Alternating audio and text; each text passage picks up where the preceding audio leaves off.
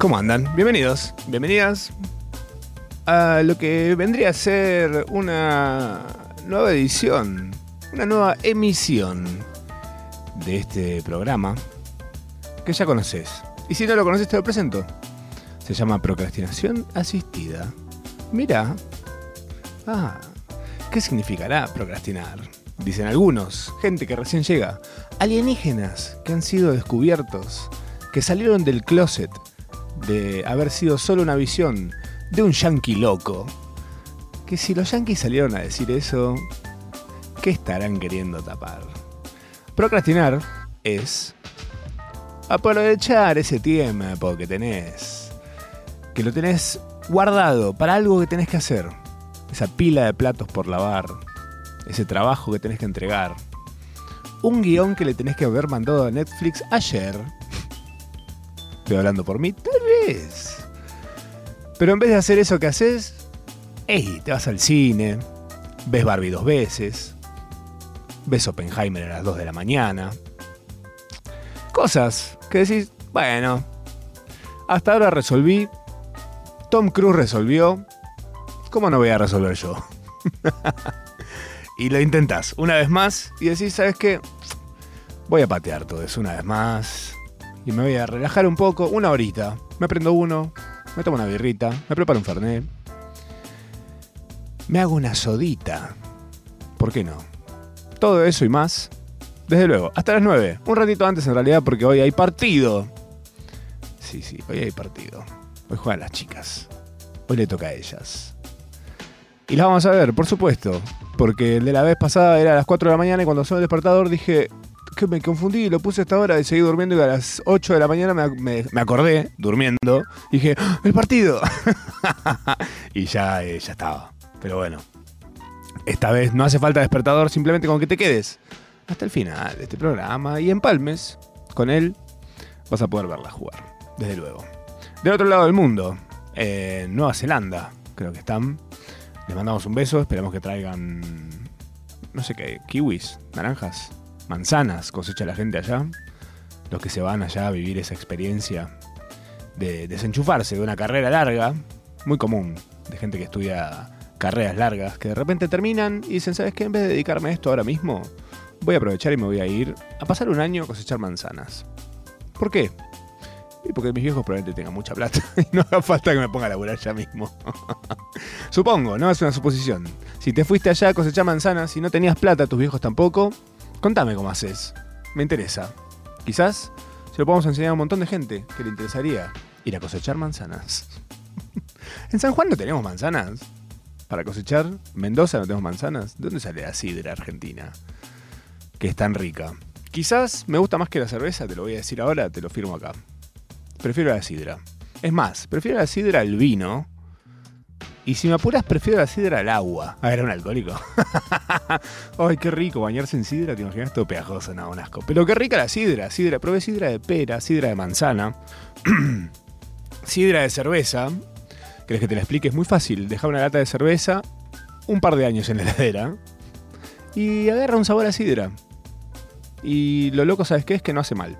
No se pudre, no está en mal estado. Simplemente agarra otro sabor, le cambia el sabor. Te lo aviso, por si tenés una birra en heladera y no sabes si está para o no. Bueno, si está fría, probala. Vas a ver que tiene un poco de sabor a sidra. no te preocupes. Por las dudas, igual, tenete a mano un baño en el cual te puedas sentar. O bañarte. Depende cuán rápido reacciones a la situación. Bueno, eh, traje un par de cosas para ustedes, para el día de hoy, para esta procrastinación. Cosas que estuve cruzándome esta semana, cosas que hice esta semana. Eh, quizás la más significativa de todas tiene que ver con algo que eh, de chico quise mucho y mis viejos me dijeron, no. Y yo decía, pero dale, yo- no, es muy caro. eh, es muy caro. Era como el fundamento principal. Eh, yo, como se, como se imaginará mi familia, por lo menos, no me puede mandar a, Nueva Zelanda después de terminar la carrera a cosechar manzanas porque eh, no estábamos tan bien, la verdad. no estábamos muy acomodados en ese entonces. Eh, hoy tampoco estamos muy cómodos, que te diga. Tenemos unos lindos sillones, por lo menos, sí, pero no estamos para andar sobrados. Em, pero de lo que estoy hablando es Disney on Ice. ¿Conocen Disney on Ice? Disney sobre hielo. Una actividad que de chico quise ir, supongo que porque lo, lo anunciaban mucho en la tele. No sé si yo quería tanto ir a ver a Disney on Ice. Como que tampoco racionalicé tanto lo que era ir a ver Disney on Ice. Disney on Ice, para los que no saben, es un espectáculo de patinaje sobre hielo. Ya empieza raro, ¿entendés? Tipo, ¿qué ¿a qué niño de hoy le puede interesar ver patinaje sobre hielo? Porque por más que estén todos disfrazados de, no deja de ser patinaje sobre hielo. Es casi ballet. Es casi ballet. Es ballet. sobre hielo. Eh, bueno, Disney on Ice. Me invitaron eh, una marca con la que trabajo y me parece muy simpática y divina, un beso para Puma. Eh, me invitaron a ir a ver esto. Yo, la verdad, como un adulto, no sé si daba que vaya solo, entonces dije, ah, ¿sabes qué? Voy a hacer uso de mi ahijada y la voy a llevar a ver esto que seguramente le cope. O si no le copa, por lo menos se saca las ganas. No se queda con la duda de que si Disney on Ice le va a parecer espectacular o una cagada. Bueno, efectivamente llevo a la hija de un amigo que para mí es como una hijada, pues no es mi ahijada de verdad, pero eh, para mí todo lo que es competir con padrinos es lo mejor que me puede pasar a nivel familiar. Eh, mi actividad favorita es que los ahijados le digan a sus padrinos que prefieren juntarse conmigo a juntarse con ellos. Los padrinos también igual agradecidos, porque generalmente el que es padrino acepta en su momento y después pasado un par de años dicen, che, la verdad, no me copa tanto regalarle cosas de esta lacra, a este parásito total que lo único que quiere es, cada vez que me ve, es que le traiga un regalo de lo que sea. Eh, creo que el, rol de padrino, madrina, fomenta el materialismo, como digo, los vuelve unos materialistas a los niños. Si no hubiera padrinos y madrinas, los niños quizás serían menos interesados y menos eh, eh, buscadores de que les regalen cosas. No sé, me da la sensación. bueno, fui a ver Disney on Ice. ¿eh? El espectáculo actualizado que siento da la sensación, no lo vi nunca antes, pero me da la sensación de que es el mismo show hace 30 años y le van agregando como las nuevas películas y los nuevos personajes a ese a esa caterva de personajes que aparecen patinando. Generalmente hacen como escenas de, em, de las películas, eh, aparece Moana, aparece Elsa de Frozen, que es la que más sentido tiene en un Disney on Ice. Una vez que la ves a ella decís, ah, quizás Disney on Ice debería ser un show de Elsa de Frozen. No todo lo demás, porque todo lo demás, eh, como la trama es casi tan tirada de los pelos como una porno. Literal y figurativamente. Eh, pero es como que de repente aparecen dos X. Podrían bien ser personajes de High School Musical, pero no lo aprovechan. Son Pipiti y Pipiti, un chico y una chica, eh, que son como los hosts de esto. Ellos dicen, ay, hola amigos, eh, vamos a pasarla bien hoy, no sé qué. Está todas las tribunas llenas de niños y sus familiares. Em, y, de repente arranca el show y viene Mickey y a Mickey le muestran una tablet con forma de Mickey, obvio. Comodísima. Tiene dos orejotas. Eh, y le dicen, vamos a revisar los recuerdos, Mickey. ¿Cuál es tu recuerdo favorito? ¿Cómo que es eso? Busca como los recuerdos. Entonces, ¿qué es lo que te acordás de las películas de Disney? Sería básicamente, ¿no? Eh, por suerte Mickey no se acuerda de Bambi, porque obviamente de Bambi todos nos acordamos la misma escena. ¿Te imaginas que de repente en Disney Nice pongan tipo, a la madre de Bambi y le pegan un tiro? sería buenísimo. Eh, hay pirotecnia en el show, te aviso por si te asusta fácil. Sos Juan Rufo y te asusta fácil, te, eh, aviso eso. Em, Disney on Ice te cuenta un par de cositas en esta presentar de los personajes principales, que es Mickey, Minnie, Pluto y no, no es Pluto, perdón, es, Goofy o Tribilín, como le digas. Y el pato Donald, que está cada vez menos. Hay que, lo tienen que subtitular. es casi como Kenny de South Park, el pato Donald. Y habla una banda el pato Donald, para lo poco que se entiende. Es como. Me di cuenta que hace el mismo ruido que hace mi gato cuando le piso la cola. Habla exactamente igual. El sonido es el mismo. Así que es como una especie de Vietnam para mí escucharlo hablar del pato Donald, porque siento que le pisé la cola un gato. Eh, hacen como una muestra de cosas y demás, de un par de personajes, bla, bla, bla. Bastante ok, nada wow. Eh, y hay un intervalo. El intervalo es para que vayas a comprar más cosas, obviamente, y para que vayas al baño, porque niños y demás. Y algo que me sorprendió por un lado es el nivel de de, de desatención que tienen las infancias actuales. Perdón, ¿eh? yo estoy muy alejado del, del, tema infancias, tipo no tengo infancias cercas. Entonces cuando las veo en una situación así masiva, me parece flasherísimo ver que la mayoría están en cualquiera. Viendo un rato el, el show, pero hay algunos, vi algunos que estaban mirando algo en el celular. ¿Entendés lo que es eso? Llevas a un niño a ver un show que las entradas no salen baratas, no es barato esto. Y ese niño termina viendo Alejo y Goya en YouTube. Quédate en casa viendo eso. No, pero yo quería ir a ver Disney on Ice. Pero no lo estás viendo. Sí, está ahí. Pero no lo estás viendo. Tremendo. Pero bueno, es lo que pasa, qué sé yo.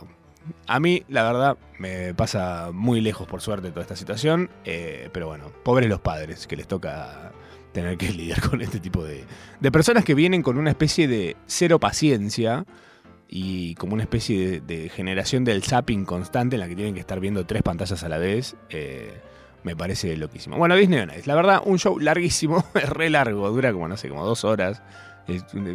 que no sé quién lo dirige, Nolan. Disney on Ice dirigido por Nolan. eh, pero está bien. O sea, si te gusta el ballet y te agrada el patinaje sobre hielo, tal vez te parezca flashero como alguien con un casco de un personaje gigantesco de Disney puede andar patinando por una pista sin llevarse puesto nada. Mirá que estuve en esa, ¿eh? Estuve, dije, a ver, ¿quién pifia algo? No pifia a nadie. Nadie, ¿eh? El show es científicamente perfecto. Eh, hay fuego, hay gente que vuela. Eh, aparecen los de Toy Story. Ay, cerca mío había un nene que había ido a ver Disney on Ice antes. Creo que afuera porque hizo un par de comentarios cipallísimos. Pero bueno, que, o sea, la persona más molocha era la, la, de oro en el lugar este. Eh, ¿A qué voy? Tipo, gente muy de un eh, lugar social que decís, uff, esto es una película de terror. esto es Midsommar. Eh, y este niño decía, en este faltó tal cosa. En los de Toy Story faltó. ¿Es Slinky se llama el perro? Que es dos partes y un resorte en el medio. Bueno, yo lo había visto en un video eso, que estaba ese, que eran dos personas patinando con un rulo en el medio. Bueno, no estaba. Eh, y el pibe estaba apuntando todo lo que faltaba. Yo dije, uy, este pibe va a ser jefe. Va a ser jefe, gerente, coordinador general, regional, algo de eso va a ser, ¿eh? Te lo firmo ahora. No hay forma de chequearlo, pero yo estoy seguro que ese nene, ese nene va a ser un rompehuevos grande como una casa, tipo, le vio todos los pelos que podía verle al huevo de Disney on Ice. Todo, ¿eh? eh como que dijo, ese entró más tarde. ¿Qué? Nene, relájate. Pero un poco. ¿Qué sé que era. Discúlpeme, discúlpame. ¿Es un neurótico, puede ser? ¿Estás creando un neurótico? ¿Qué le das? ¿Qué come este chico? Para así le prohíbo que lo coma a mi. ¿Qué es esto, por favor? Ay, Dios, insufrible. Ese chico, ya, me muero por dentro de 10 años, cuando ese nene tenga 20, me muero por ver su video de Tinder. Me muero, ¿eh? Siento que desde el vamos, un montón de nenas ya están con el dedo listo para ir para el otro lado. Bueno, vi eso, Disney on Ice, ¿ok? Por un lado. Por otro lado, yéndome al otro extremo, vi una película, tenía que ver otra cosa, y vi esta película en el medio porque dije, ¿sabes qué? Yo creo que necesito ver esto. ¿Basado en qué, no? Pero vi la película de Flaming Hot, Flaming Hot. El sabor que cambió la historia, se llama. Es una película que está en Disney, la plataforma Disney Plus. Eh, que trata sobre lo siguiente. Te voy a leer la, sinopsis. Eh, Richard Montañez, hijo de un inmigrante mexicano, era conserje, inmigrante de Estados Unidos, obviamente, ¿no? Se, se da por sentado porque Disney dice. El, el, epicentro del universo es Estados Unidos, estúpida. ¿Qué estás diciendo? Hijo de un inmigrante mexicano, era conserje en Frito Lay. Frito Lay es la empresa, eh, que acá vendría a ser PepsiCo Snacks. Eh, cuando se le ocurrió la idea de los Fleming Hot Cheetos. Ah, mira, la sinopsis te, spoilea. su creación, inspirada en los sabores de su comunidad, ok, revitalizó Frito Lay y transformó la industria alimentaria. A ver, lo que hace la película es, te cuenta que el tipo es un conserje, bastante mandado, pero un tipo que quería tipo más de su vida. Muestra obviamente a todos sus primos siendo eh, medio mafiosos, obvio. Si sos mexicano y vivís en Estados Unidos, lo más probable es que si tenés algún tatuaje, sos un mafioso. Eh, mafiosos, matones, etc. Eh, ladrones, bla. Este tipo siendo conserje ahí, o sea, un chabón de maestranza en, en la empresa Frito Lay, eh, de repente es muy mandado de ponerse a hablar con gente de rangos más altos. Y en un momento quieren fletar gente, bla, y el chabón flashea diciendo, che, hay que hacer unos chitos con sabor picante, orientados al público mexicano, que somos un montón acá en Estados Unidos. Y pim pum pam, de repente sí, que no, que sí, que no, que sí, que no, que la cachimba, pum, hacen los eh, chisitos picantes. Y los chisitos picantes parece que no funcionan para ningún lado y de repente en un momento regalan un montón, los reparten a todos los mexicanos, muestra gratis a todos los mexicanos de la zona y explota. Son un éxito y el chabón se vuelve multimillonario. Eh, nada, te cuentan toda la historia del éxito del chabón, la cual, para mí, hay algo que pasa en el mundo de las empresas y esto, que es muy común. O sea, todo bien con esta historia, ¿eh? todo bien con este, todo bien con, Ricardo Montañez. Te mandamos un millón de estrellas. Em, pero hay algo muy común que se emplea muchas veces como una estrategia. Y yo siento que esta no es la excepción. O sea, siento que es una, más de esas. Em, te voy a contar un par de ejemplos eh, reales de esto que te quiero. El paralelismo que estoy queriendo hacer para que entiendas por qué no le creo tanto a esta película y a esta historia basada en una historia real, encima, supuestamente, ¿no? Em, acá en Argentina, una cerveza que está producida por una cervecería mucho más grande, pero es una cerveza que cuando la ves decís, esta cerveza es una cerveza artesanal, o parece por lo menos, ¿no? Una cerveza del sur. es una cerveza que viene, quizás arrancó siendo como Antares, por ejemplo, una, cervecería familiar, termina vendiendo un montón, les va muy bien, bueno. A esta se intentó darle esa historia también, como una especie de, bueno, gente que tiene una cervecería y hacen como una especie de sociedad con una cervecería industrial grande y terminan haciendo una distribución eh, nacional y no sé si internacional de la cerveza.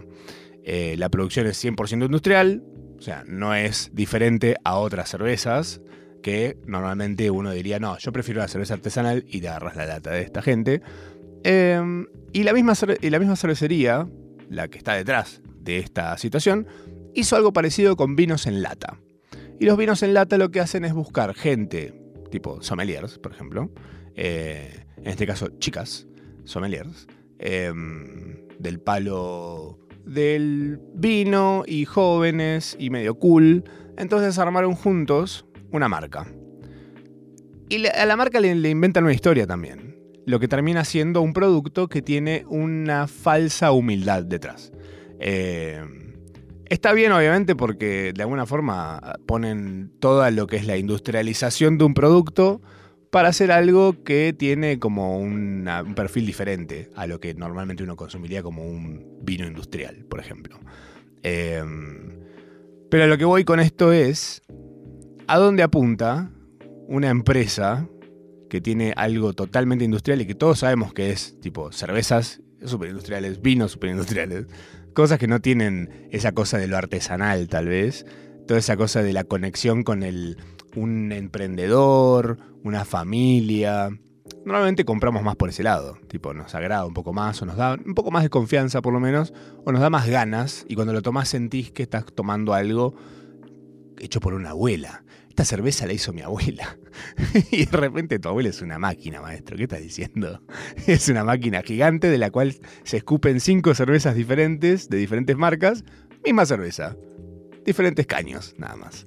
Em, van, a diferentes embotellados y enlatados. Em, también existió el ejemplo de una revista orientada a mujeres que no existía y a este medio argentino se le, acerca una empresa, esas que tienen como un montón de marcas de toallitas, tampones, em, em, cremas, shampoo, eh, etc. Todo lo que en el baño de una mujer vas a encontrar lo puede producirlo esta única marca. Eh, y esta única marca hace un arreglo con este medio para inventar una revista como excusa para poner publicidades de todos sus productos. En el medio se rellena, el contenido de la revista es lo de menos. Lo que único que importa es que esa marca pueda meter publicidades de todos sus productos dentro de esa revista. Esa revista estuvo por años, sigue existiendo de hecho. Eh, pero originalmente la intención o lo que se da de cara a la gente es como una historia más de... Es un medio, al fin, para nosotras. Director Jorge no sé cuánto. Productor ejecutivo Carlos no sé cuánto. Eh, y recién en el sexto, séptimo escalafón de la empresa tenés a eh, Liliana no sé cuánto, Silvina no sé cuánto. Em, a lo que voy con esto es que esta película te muestra como esa romantización de agarrar a un mexicano y echarle encima el mirá lo que inventó un conserje dentro de una empresa que lo trataba como uno, menos, ni siquiera uno más, y de repente terminó siendo gerente general del no sé qué, de, culturas, una cosa rarísima, eh, simplemente por el hecho de haber puesto su nombre para que se invente esta historia. Siento yo, esa es eh, la forma en la cual esto sucedió y se obviamente pintarrajeó toda esta historia para que la gente que no estaba muy en plan, che, voy a comprar unos chisitos picantes, los compre. Acá en Argentina, Flaming Hot no se vendían hasta ahora. Eh, ayer los probé. Vi que estaban, dije, los voy a probar, no los probé nunca. Y la verdad que están bien. Yo que me gusta el picante, pero no me encanta, como a penitas picante. No me encanta que me anule la boca, no me, no me gusta que me, que me deje tipo, no siento más nada, llorando, tirado en el piso, como un calambre de sabores. Sabor a calambre, para mí es. Lo, picante te deja sabor a calambre en la boca. Pero esto es apenas picante. Entonces te bajas un paquete entero fácil. Está bueno. Con una buena cerveza bien fría, artesanal. ah, ahora tienes que saber si es artesanal o no. Bueno, igual te vas a dar cuenta de quiénes estoy hablando y si no te diste cuenta, que sos de otro país, porque los argentinos nos damos cuenta del toque. Eh, seguimos un rato más, hasta las 9, haciendo procrastinación asistida y ya que te estoy hablando de eh, gente que hace cosas en películas y de empresas orientadas a mujeres que en realidad están eh, manejadas por hombres, te voy a contar un par de cosas más, de otro lado. Muy chistosas, muy lindas, divertidas. Quédate un ratito más.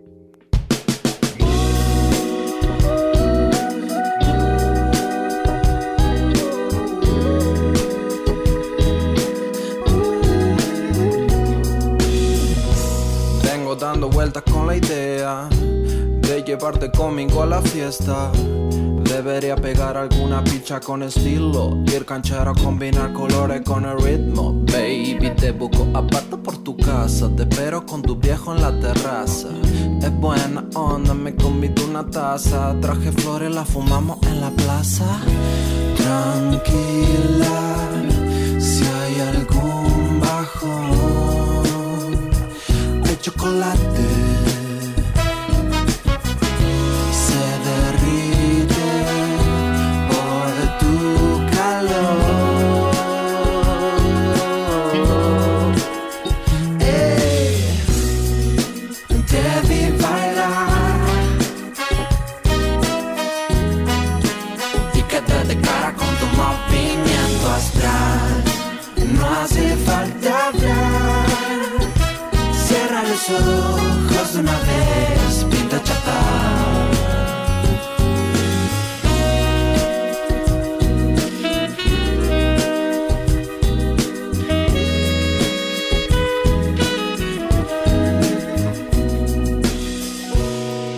Soñando toda la noche con vos. Soy la flor que un día el jardinero rescató. Con tu polen las abejas flotan, los pibes en el barrio ni lo notan.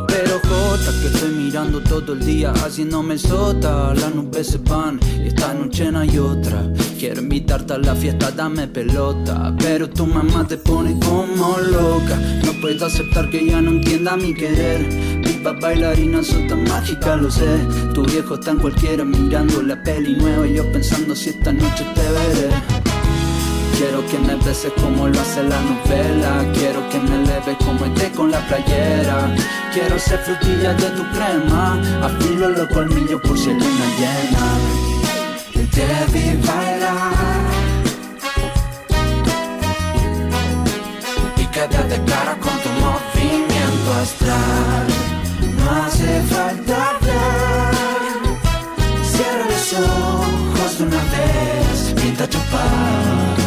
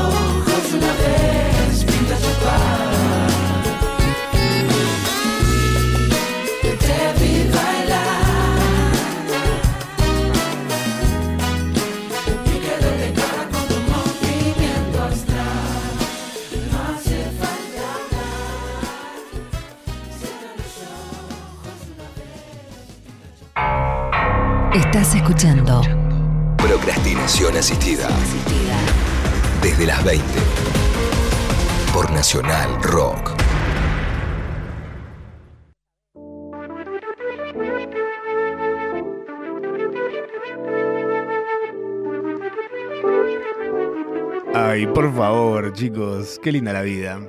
Gracias a todos por sus mensajes hermosos. Eh, no, no estoy regalando un perro cocker. que, que estaban interpretando, ¿no? Tienen que dejar de drogarse mientras ven este programa. O, ver- o verlo drogado, pero invítenme. Ah, que iba a ser yo, ¿no? Vengan acá. Eh, bueno, seguimos un ratito más. No tanto, no tanto, porque hoy hay un partiduchi de las pibas. La selección argentina de mujeres eh, van a estar eh, haciendo concha a, ya te digo a quiénes. Ay, si yo me acordara. Bueno, Argentina, voy a poner Argentina. Partido hoy. A ver qué me dice. Muy perfecto. Hoy contra Sudáfrica. Ahí tenés. Sudáfrica hoy a las 9 de la noche. Se ve por la televisión eh, pública o lo pueden escuchar por acá si tienen ganas de mirar otra cosa y escucharlo nada más. Eh, se juega en el estadio Forsyth Bar. Por si estabas a la vuelta dijiste, ah, bueno, sí, ¿por qué no? Eh, es en la ciudad de Dunedin, que parece el nombre de una. Dunedin es re. Señor de los Anillos.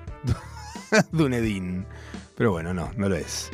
Eh, se puede ver a partir de las 9 de la noche en la televisión pública. eh, de gratis, por supuesto.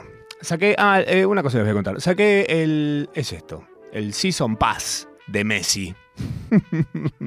el Season Pass de Messi. Messi está jugando en Miami, por si no te habías enterado. Y em, los partidos los están dando en Apple TV Plus. Creo que es el nombre del el Netflix de Apple.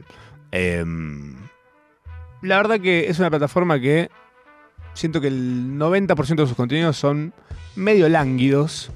Medio para Tim Cook, su CEO, que es un viejo blanco. Eh, no termina de encantarme nada ahí. Está Ted Lasso, que está buena, pero también la siento un poquito lánguida. La menos lánguida de todas las cosas que vi ahí, quizás. Vi eh, Silo, eh, muy buena a nivel suspenso y demás, pero siento que la van a estirar. Onda, se estiró The Walking Dead y Lost, ponele. Como que abre muchas, muchas puertas y ventanas y en ningún momento cierra nada. Eh, a mí la verdad me hace concha la ansiedad, viejo, que, te diga. Yo no puedo ver una serie así. Me bajé apenas terminé la, temporada. Roman me destaca, quizás una de mis cosas favoritas, si no la más, es Severance, que es una serie de la que hablamos acá. Si no sabes de qué estoy hablando, anda a buscar un procrastinación asistida. No voy a procrastinar cosas que ya procrastiné. Arre que vivo haciendo eso. Pero bueno, pará. Eh, juegan hoy las chicas. A las 9 saqué el Season Pass de Apple TV porque además, pará, vos pagás esta plataforma para ver los contenidos. Y si querés ver los partidos de Messi, tenés que pagar una cosa más, como un extra. Eh, pagas ese extra que creo que sale 20 dólares todo el Season Pass. O sea, todos los partidos 20 dólares están. Anda a convertir cuando quieras, como quieras, porque si esto lo ve alguien mañana, va a ser otro precio si lo convertimos ahora. Y no nos queremos bajonear, porque yo tengo un video en el que mencionaba que la conversión era 40 pesos. Así que mejor lo dejamos ahí, cada uno agarra la calculadora y listo. Eh, saqué el Season Pass y la sensación que tengo viéndolo a Messi jugar en este lugar es... En el mundo de los juegos, vos tenés un juego completo, lo podés jugar de punta a punta, y en un momento, a veces, si el juego funciona, le va bien y demás, salen expansiones de ese juego. Eh, DLC se llama. Em, va a salir uno del Elden Ring en algún momento. Ansioso estoy por ello. Pero siento que ver a Messi jugar estos partidos es un DLC de haber ganado el Mundial. Siento que es como nos están dando un poco eso. Porque además el nivel de todos los que están en esta liga bastante más abajo que Messi. Es, bastante, es como si Messi viniera a jugar conmigo y mis primos y mis amigos. Como todo de madera. Eh, alguno que otro es bastante bueno en el promedio. Me encanta que ahora hay algo que está pasando que es, no sé si en todo el país suceda esto, pero si no, debería. Que es eh, algunas canchas que vos alquilás con tus amigos para ir a jugar te ofrecen un servicio de grabarte el partido o streameártelo incluso. Eh, está arruinando autoestimas a lo loco esto. Porque unos amigos míos, está, igual, de hecho, a favor de esto, uno de mis amigos está haciendo compilados de las mejores, peores jugadas de sus partidos. Y es alucinante. O sea, realmente se está generando una nueva cultura del fútbol argentino. Es también podemos ser malos. eso, eso, me parece un buen detalle. Eh, pero está buenísimo que está pasando eso. Entonces yo siento que de alguna manera Messi está muy, muy, muy, muy, muy por arriba de lo que es eh, la gente con la contra y con la que está jugando también, ¿por qué no? Eh, entonces siento que el que paga la entrada obtiene exactamente lo que quiere. Quiero ver el show de Messi. Si esto fuera 1995 claramente esto, esto sería un espectáculo en el cual solo vas a ver a Messi hacer cosas y se llamaría El Circo de Messi haría una gira con Messi haciendo partidos contra gente que da todo lo que puede, pero nadie está a la altura de Messi, chicos. Eh, Messi despertó el séptimo sentido. Eh, ya está. Tiene la armadura dorada Messi ya. Tipo, no, hablemos giladas. Entonces está bueno porque es una garantía de que lo vas a ver siempre dando un gran momento, un gran show. Tenés siempre en todos los partidos hasta ahora, bueno, fueron dos nada más, pero eh, siempre tenés la situación de gol de Messi va a festejarlo con su familia, que me parece espectacular. O sea, alguien va a decir, hoy siempre va a lo mismo. Sí. que un día no vas a ir a festejar con tu familia porque ya fue, porque a Pepito 69878888 le parece que tipo ya fue, como que oh, siempre vas a ir a saludar a tus hijos. Y maestro, capaz que sí. Si acabo de meter un gol, eh, sí. Ah, pará, tengo algo de conspiranoico para compartir con ustedes. Me prohibieron dar nombres de las empresas, pero lo voy a decir igual. No, mentira, no voy a decir las empresas porque un amigo tiene un contrato en el medio, ¿no? Pero escuchen esto, esto es espectacular. Espectacular, onda. Voy a plantear algo oscuro del mundo, ¿eh? Atentos. Salimos campeones. Final del mundo contra Francia. De repente, Messi que estaba en el PSG, termina en eh, como en una onda rara. Hay una onda rara con Messi después de que le ganamos a Francia en el Mundial. Una onda rara con Messi. ¿Quién sos? ¿Eh? ¿Cómo se te ocurre? Bueno, una onda rara con Messi de parte de Francia después de que les ganamos la final del Mundial.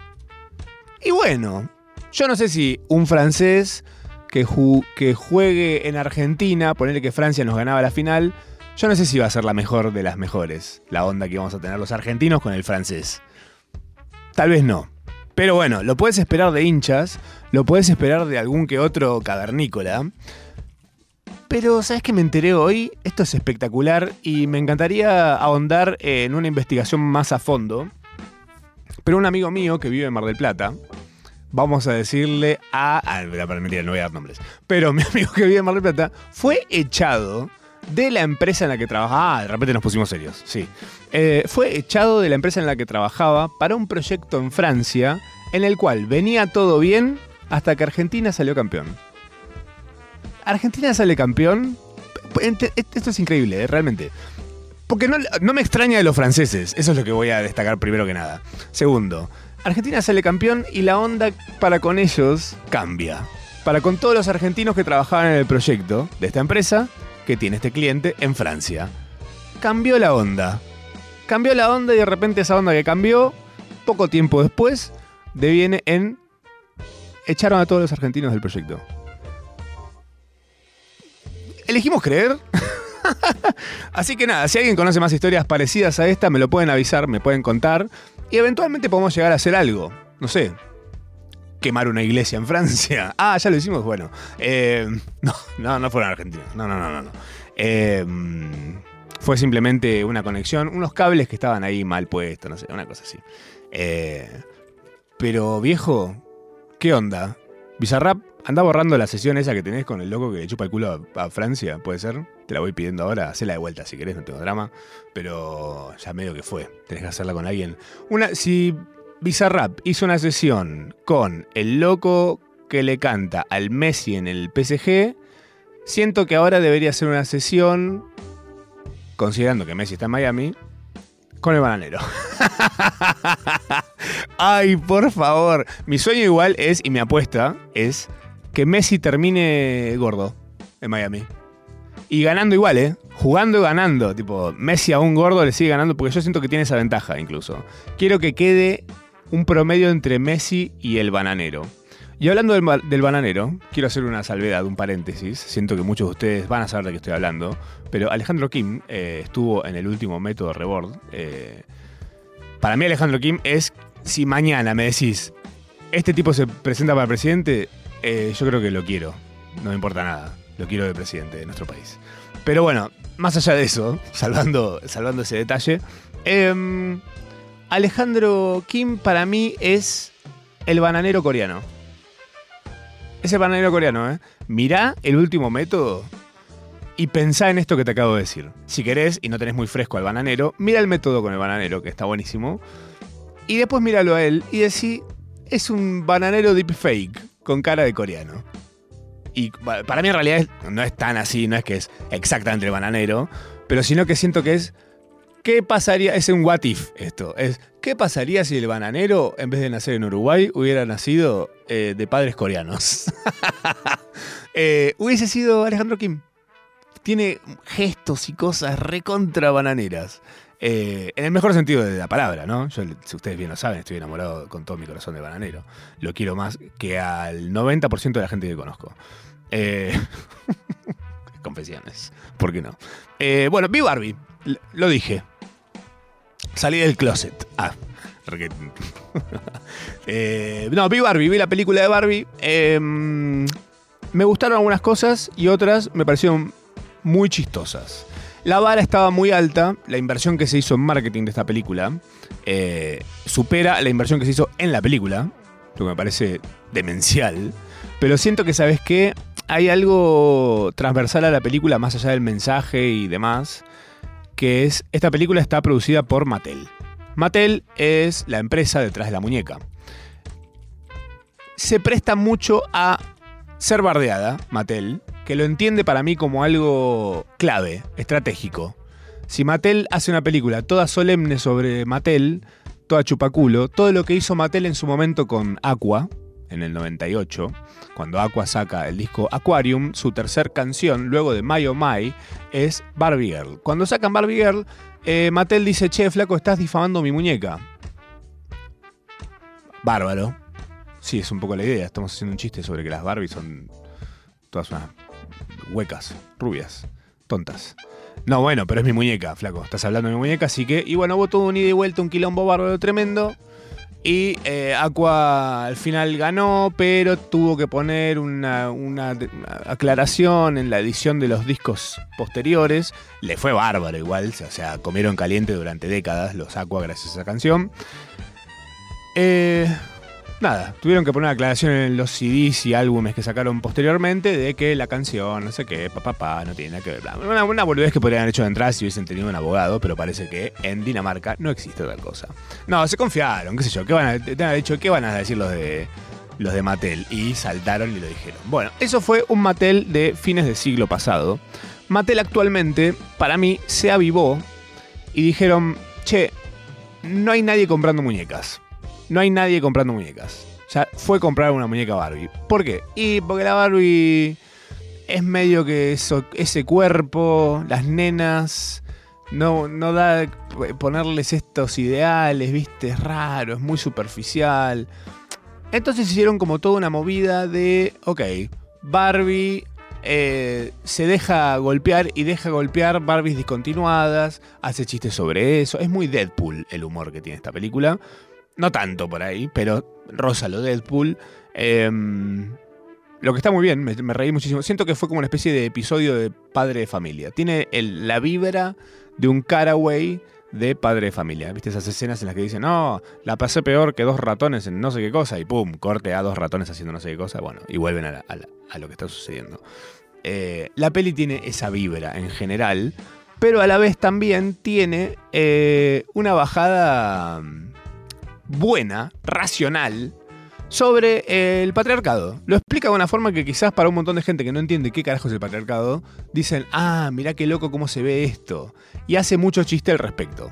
Hace muchísimo chiste sobre eh, cómo en el mundo real todo es manejado por hombres y en el Barbie World las minas son lo más, porque la idea de Barbie originalmente es empoderar a las pibas y que vos puedas ser doctora, veterinaria, eh, contadora, Barbie modelo, etcétera. Todo. Sirena si querés ser también. Eh, no, no, Alfonsina, no. No, no. Bueno, perdón. Bueno, che. ¿Qué? ¿Va a estar la familia de Alfonsina? Hoy llegó otra carta documento. güey. Bueno, chicos, yo no puedo seguir así. No, bueno.